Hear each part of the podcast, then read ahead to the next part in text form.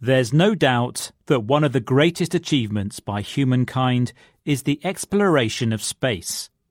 Ever since cosmonaut Yuri Gagarin became the first person to journey into space in 1961, scientists have been exploring it and pushing the boundaries to try and go further and discover things that are yet to be discovered.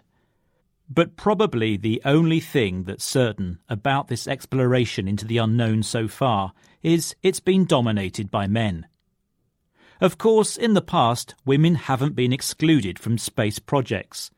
Women have been involved on the ground at mission control, and behind the scenes, women have worked as seamstresses, stitching vital spaceflight components.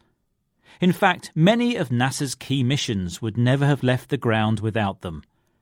And it was a group of black female mathematicians, recently depicted in a Hollywood movie called Hidden Figures, who helped NASA launch an American into space. But this hasn't been women's only contribution. Back in 1963, Soviet cosmonaut Valentina Tereshkova became the first woman to blast off into space.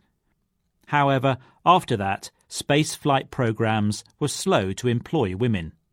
In the USA, NASA didn't accept applications from women to become astronauts until 1978. And as missions to the moon had ended by then, it meant Neil Armstrong's arrival on the moon in 1969 was a giant step for mankind and also an important step for a man. But attitudes have moved on, and leading engineers at NASA have said that the first person to set foot on Mars should be a woman.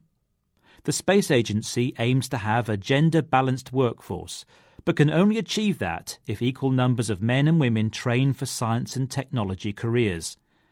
As Alison McIntyre, chief of the NASA Space Vehicle Mock Up Facility, told the BBC, My director is a woman. My former division chief is a woman. We have female astronauts. We haven't put a woman on the moon yet, and I think that perhaps the first person to step on Mars should be a woman. A woman landing on Mars would be an incredible achievement for being a first for womankind, and would, for some, be out of this world. It would certainly inspire a younger female generation by showing what is possible. For them, the thought of other planets being a men only destination would be an alien concept.